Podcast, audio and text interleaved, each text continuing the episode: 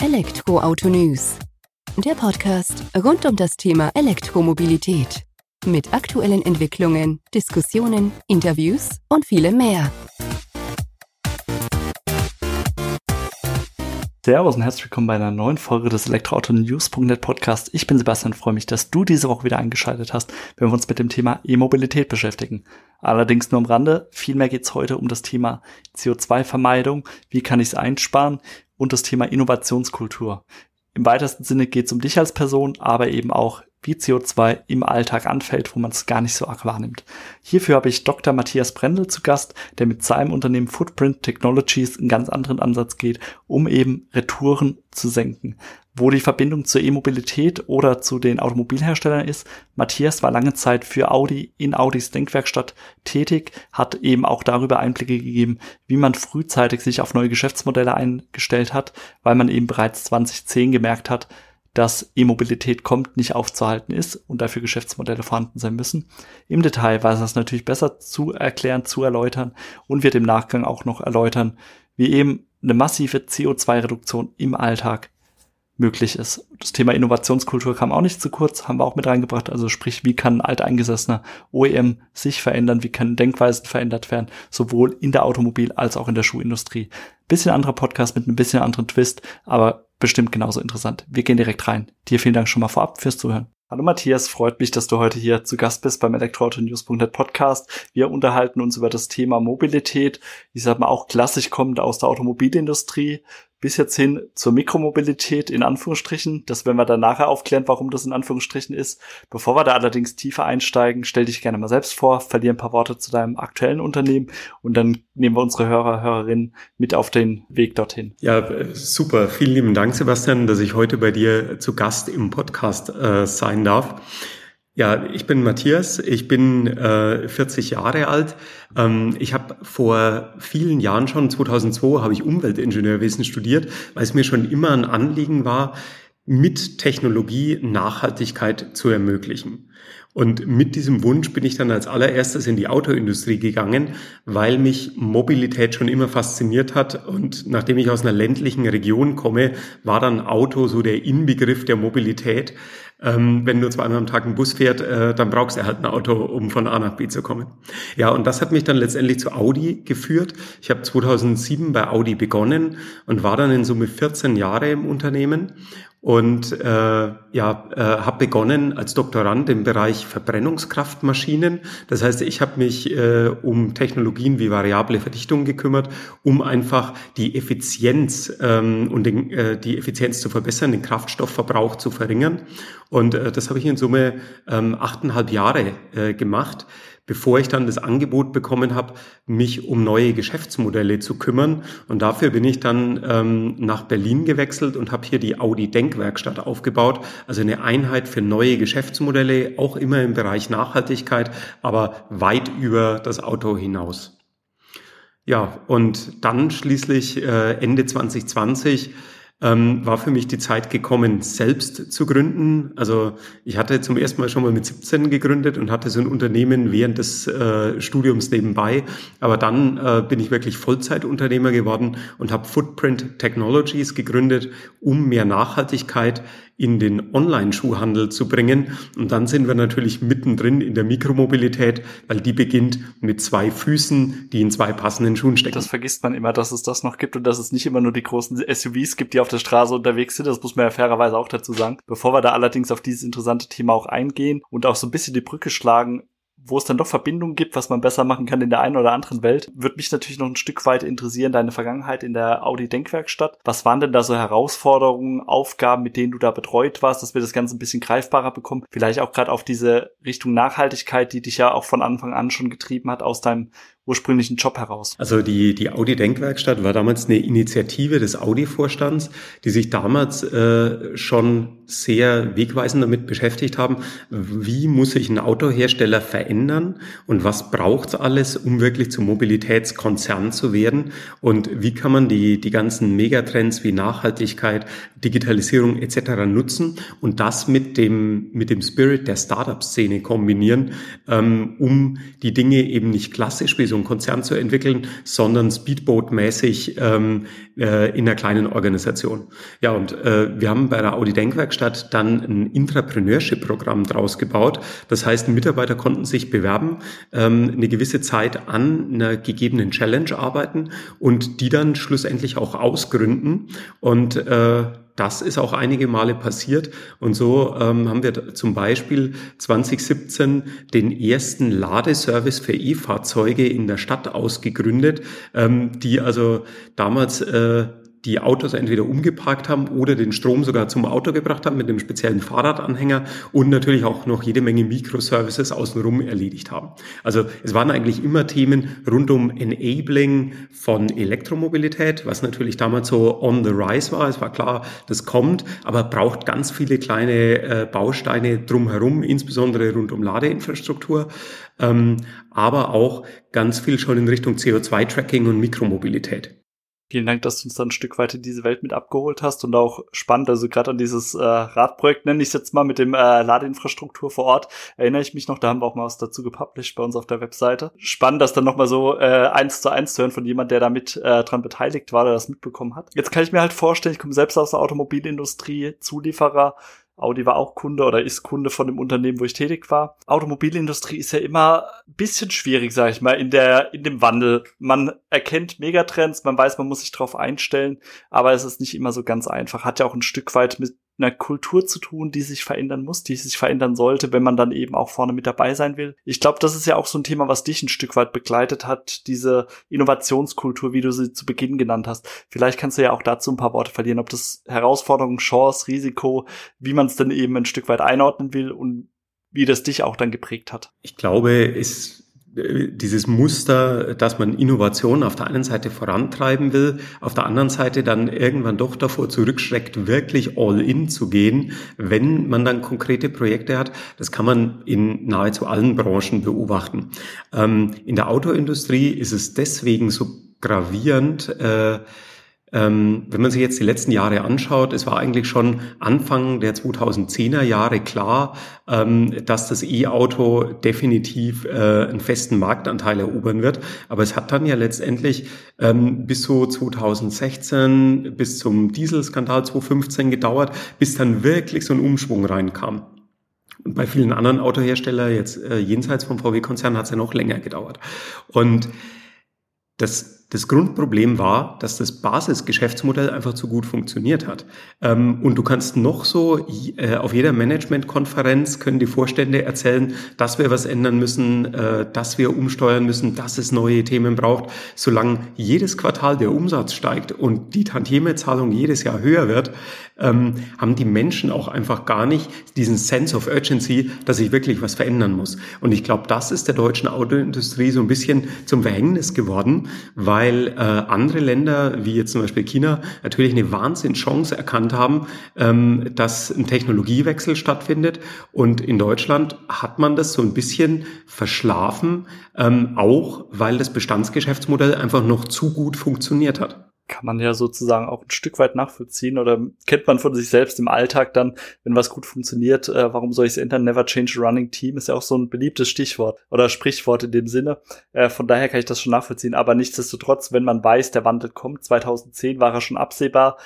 Ich muss mich eigentlich drauf einlassen, ich muss es vorantreiben. Das habt ihr auch mit der Audi Denkwerkstatt gemacht. Dann hast du aber für dich erkannt, ähm, das ist vielleicht dann doch noch nicht genug für dich und du wolltest deinen Wandel, deine Innovation selbst vorantreiben und bist dann nochmal einen ganz anderen Weg gegangen, wo wir jetzt auch zu Footprint Technologies vielleicht den Übergang äh, machen können. Bevor wir da allerdings einsteigen und wie du da deine Innovation dann ja auch selbstgesteuert vorantreiben kannst auf einem anderen Level, magst du vielleicht unseren ZuhörerInnen dann auch erläutern, was ihr eigentlich macht oder was du machst, was so dein Thema ist, dem du dich annimmst? Also vielleicht nochmal gerade so zu dieser Übergangsphase, nachdem ich dann einige Jahre eben die Audi Denkwerkstatt aufgebaut habe und da auch viele tolle äh, Intrapreneur-Teams begleiten durfte, die dann auch ihren Weg ähm, mit ihren Themen gefunden haben, ähm, ist mir irgendwann klar geworden, äh, dass dass ich es jetzt nicht beliebig weiter skalieren kann, weil äh, es war klar, dass es unrealistisch ist, dass jetzt riesige Summen in diese neuen Themen reinfließen. Ähm, und, und das wäre aber das gewesen, was mich gereizt hätte. Und deswegen ähm, habe ich mich dann entschieden, ein eigenes Thema voranzutreiben, was ich schon über die Jahre immer wieder so im Hinterkopf hatte und was mich immer wieder umgetrieben hat. Und äh, das war tatsächlich ähm, passende Schuhe zu finden. Also Mikromobilität äh, quasi Basic. Ähm, ich hatte, ich habe selber relativ breite Füße und dadurch hatte ich häufig äh, die Schwierigkeit, wenn ich äh, zwei Paar online bestellt habe, habe ich beide wieder zurückgeschickt, weil beide ähm, zu schmal waren. Und ich dachte mir, das darf doch nicht wahr sein, 21. Jahrhundert und wir haben immer noch keinen besseren Prozess als den, zu Zeiten des Quellekatalogs, ähm, also aus den 30er oder 40er Jahren des letzten Jahrhunderts und dachte mir, da muss man doch was ändern können. Und ich habe dann relativ viele recherchiert ähm, und habe äh, viele Lösungen gefunden, aber keine, die wirklich funktioniert hat. Und äh, das war dann der Grund, dass ich mir ein Team gesucht habe, zwei ehemalige Kollegen angerufen habe, also Caroline Kleinert und Muhammad, äh, Muhammad äh, Ketze. Und äh, mit den beiden ähm, bin ich dann äh, nochmal tiefer eingestiegen und dann haben wir festgestellt, okay, da draußen gibt's einige Teams, die sowas machen, aber wir glauben, die gehen noch nicht ambitioniert genug ran, die denken es nicht groß genug und äh, die haben noch nicht alle Features drin, die man braucht. Und deswegen haben wir dann selber gegründet und heute sind wir der führende Anbieter für Smartphone-basierte Fußvermessung und Schuhgrößenempfehlungen, die wirklich passen. Da könnte man sich jetzt natürlich fragen, was sucht es bei uns hier im Podcast? Da mag ich vielleicht mal unsere Zuhörerinnen auch ein Stück weit abholen, weil du hast es eben schon schön erklärt. Man bestellt sich zwei, drei Paar Schuhe, um dann ein Paar vielleicht zu finden, was eben passt, was richtig ist. Schön und gut, es kostet mich ja nichts. Ich kann es kostenlos rückversenden. Das ist ja immer die Denkweise, die man hat, die wir auch teilweise hier im Haushalt ab und an mal diskutieren sozusagen. Äh, nichtsdestotrotz, wenn man die ganzen Prozesse hinten dran betrachtet, Logistik in den Versandhäusern drin sozusagen. Wir konnten letztens bei Amazon Blick auch drauf werfen. Das wird alles besser, da wird auch CO2 eingespart. Aber jedes Produkt, was nicht versenden muss, spart natürlich noch mehr ein. Und von daher finde ich das schon sehr interessant, auch diesen Weg da einzuschlagen und auch mal auf solche Prozesse oder Produkte wie jetzt eures zu gucken, um eben auch mal aufzuzeigen, CO2 ist halt neben nicht nur immer im Pkw-Bereich oder im Nutzfahrzeugbereich einzusparen. Jeder von uns kann das im Alltag auch ein Stück weit vorantreiben, einsparen und dann glücklicherweise auch mit solchen Services wie von euch nutzen kannst du uns, wenn das jetzt unsere ZuhörerInnen eben auch nutzen wollen, mal abholen, wie das dann im Alltag funktioniert. Du hast eben schon gesagt, Smartphone-basiert. Ist das dann mit bestimmten Online-Plattformen, Händlern zusammen oder ist das unabhängig von Händlern? Einfach, dass wir da einen Einblick drauf bekommen. Ich würde äh, erst noch mal kurz äh, einordnen, wie der Online-Schuhhandel heute funktioniert. Das ist für viele vielleicht auch ganz spannend. Also heute ist es im Durchschnitt so, dass äh, die Retourenquote durchschnittlich 50 Prozent beträgt. Das heißt, jeder Schuh wird mindestens zweimal verschickt, bis er behalten wird. Ähm, jetzt kann man sich natürlich vorstellen, dass das eine wahnsinnige Flut von Paketen ist. Ähm, allein in Europa entstehen dadurch bei den Händlern Kosten von 10 Milliarden pro Jahr. Ähm, und es geht um 330.000 Tonnen CO2-Emissionen in Europa. Also schon äh, ist jetzt noch nicht vergleichbar mit dem mit Mobilitätsemissionen, aber es ist schon eine ganz ansehnliche Menge. Und was man auch nicht vergessen darf: Allein äh, ein durchschnittlicher User verbringt 32 Minuten mit einer Retoure. Das heißt, allein wenn ich das mit der Zahl der Retouren in Europa multipliziere, sind es über 30.000 Jahre menschliche Lebenszeit, die wir mit dem Thema verschwenden. Ja, und wir lösen dieses Problem, indem wir eine Software entwickelt haben, die aus jedem handelsüblichen Smartphone äh, und einem Blatt DIN A4 Papier ein hochpräzises Fußmessgerät macht. Das heißt, ähm, Stellt euch vor, ihr wollt ein paar Schuhe online kaufen, seid auf eurem Smartphone in dem entsprechenden Shop unterwegs, dann findet ihr dort auf der Produktdetailseite direkt unseren Knopf, messt deinen Fuß und findet die richtige Schuhgröße. Ähm, wenn man da draufklickt, kommt man direkt in den Messprozess, kriegt erklärt, was man alles machen muss, Socken ausziehen, ähm, vorher natürlich Schuhe ausziehen, aufs Blatt Papier stellen, zwei Fotos von jedem Fuß machen und der, der Rest wird von unserem Algorithmus ähm, der vorwiegend auf Bilderkennung und künstlicher Intelligenz beruht, ausgewertet und mit den Schuhdaten verglichen, also mit der, mit der, mit den Schuhleistendaten. Und daraus können wir dann genau sagen, der Schuh ist für dich geeignet und wenn ja, in welcher Größe. Und äh, dann kannst du ihn direkt in den Warenkorb legen und ähm, bist quasi einmal fertig. Das heißt, um das dann nochmal abzuholen, das ist schon eingebettet dann auch bei einem Online-Händler in deren Prozess sozusagen und läuft nicht unabhängig davon, dass ich jetzt sagen kann, ich mache das einfach mal für mich und gehe dann alles durch, sondern es muss in diesem Prozess eingebettet sein. Genau, also wir sind ein B2B-Service-Anbieter. Äh, das heißt, wir verkaufen unsere Lösung an den Online-Shop, der es bei sich anbietet, weil dort sucht der, der Endnutzer oder die Endnutzerin ja auch danach. Das heißt, wir sind seamless in den Kaufprozess eingebaut und ähm, das Besondere bei unserer Technologie ist, dass es ohne App funktioniert. Also alles, was wir tun, passiert direkt im Browser. Und dadurch kann man die User Journey natürlich auch sehr flexibel vom, äh, von der Produktdetailseite in unserem Messprozess und wieder zurück in Warenkorb ähm, erstellen. Und dadurch wird es eine wirklich einfache Experience, die die Menschen dann auch nutzen.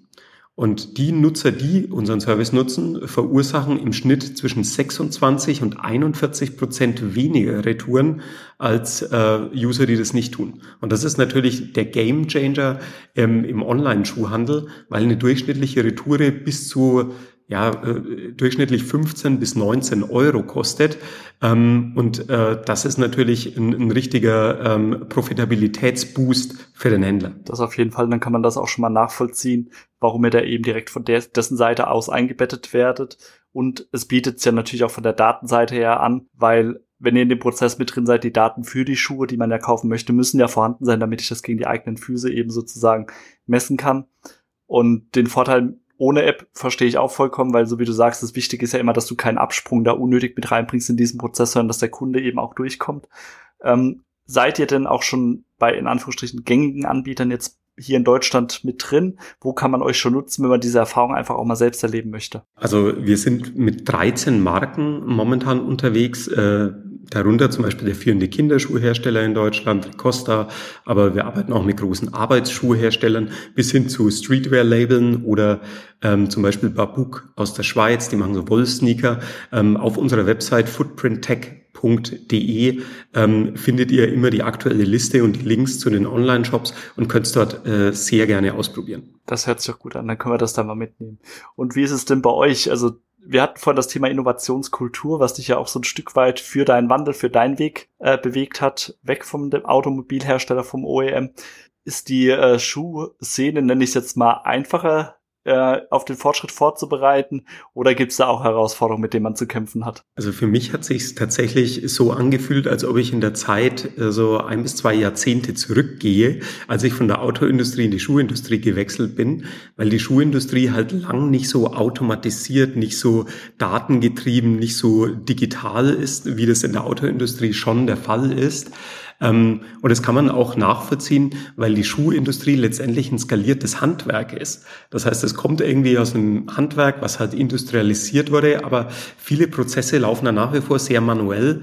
Ähm, und deswegen ähm, ja, war gar nicht so die, die Möglichkeit oder die Notwendigkeit, alles zu digitalisieren. Das kommt jetzt alles, aber gefühlt hinkt das alles noch ähm, ziemlich hinterher im Vergleich zur Autoindustrie. Ähm, was ich total spannend finde, ist, ähm, Innovation in der Branche passiert ja meistens nicht durch die Player in der Branche selbst, sondern durch die, die von außen neu reinkommen. Ähm, und das war für mich auch Motivation, durchaus mal in eine neue Branche, wie jetzt die Schuhbranche, zu gehen, weil ich dort dieser Outside-Disruptor sein kann. Ähm, so ähnlich wie das ja Tesla in der Autoindustrie war und allen gezeigt hat, dass das, was alle für unmöglich gehalten haben oder versucht haben, tot zu reden, dann auf einmal doch ging. Ähm, und damit hat sich die komplette Industrie gedreht.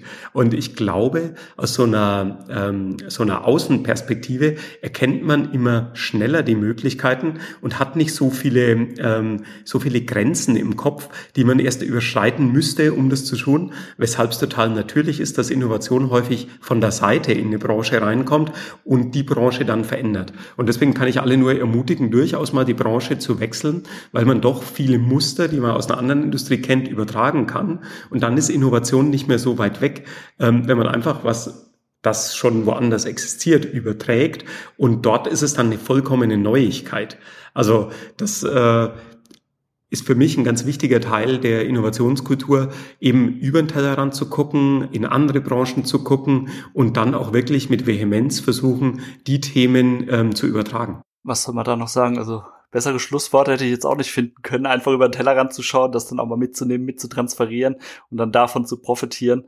Vielen Dank für deine Zeit, für die Einblicke und freue mich, wenn wir da in Kontakt bleiben, dass wir dann doch eben deinen Weg auch ein Stück weit verfolgen können, ob du denn dann eben zum Tesla der Schuhszene wirst. Mach's gut, bis dahin, Matthias. Vielen lieben Dank. Spannende Folge aus meiner Sicht, die wir da mit Dr. Matthias Brendel durchgeführt haben über Footprint Technologies, die die Retourenquote im Online-Versand von Schuhen maßgeblich nach unten bringen wollen, dadurch Kosten, aber auch vor allem CO2 sparen. Und spannender Side-Fact am Rande, wo ich im Nachgespräch dann erfahren habe, man arbeitet unter anderem mit dem äh, Mannheimer Startup Snox zusammen, das zumindest den ZuhörerInnen aus der LinkedIn-Bubble Begriff sein dürfte durch die Sichtbarkeit von Johannes Kliech. Finde ich immer wieder spannend, wie eben auch Startups miteinander zusammenarbeiten können, um dann ein großes Ganze nach vorne zu treiben. Von daher, wenn dir die Folge gefallen hat, hinterlass eine positive Bewertung bei iTunes oder Co. Und schalt nächste Woche wieder ein, wenn die nächste Folge des Elektroauto-News.net Podcast online geht. Mach's gut, bis dahin, ciao.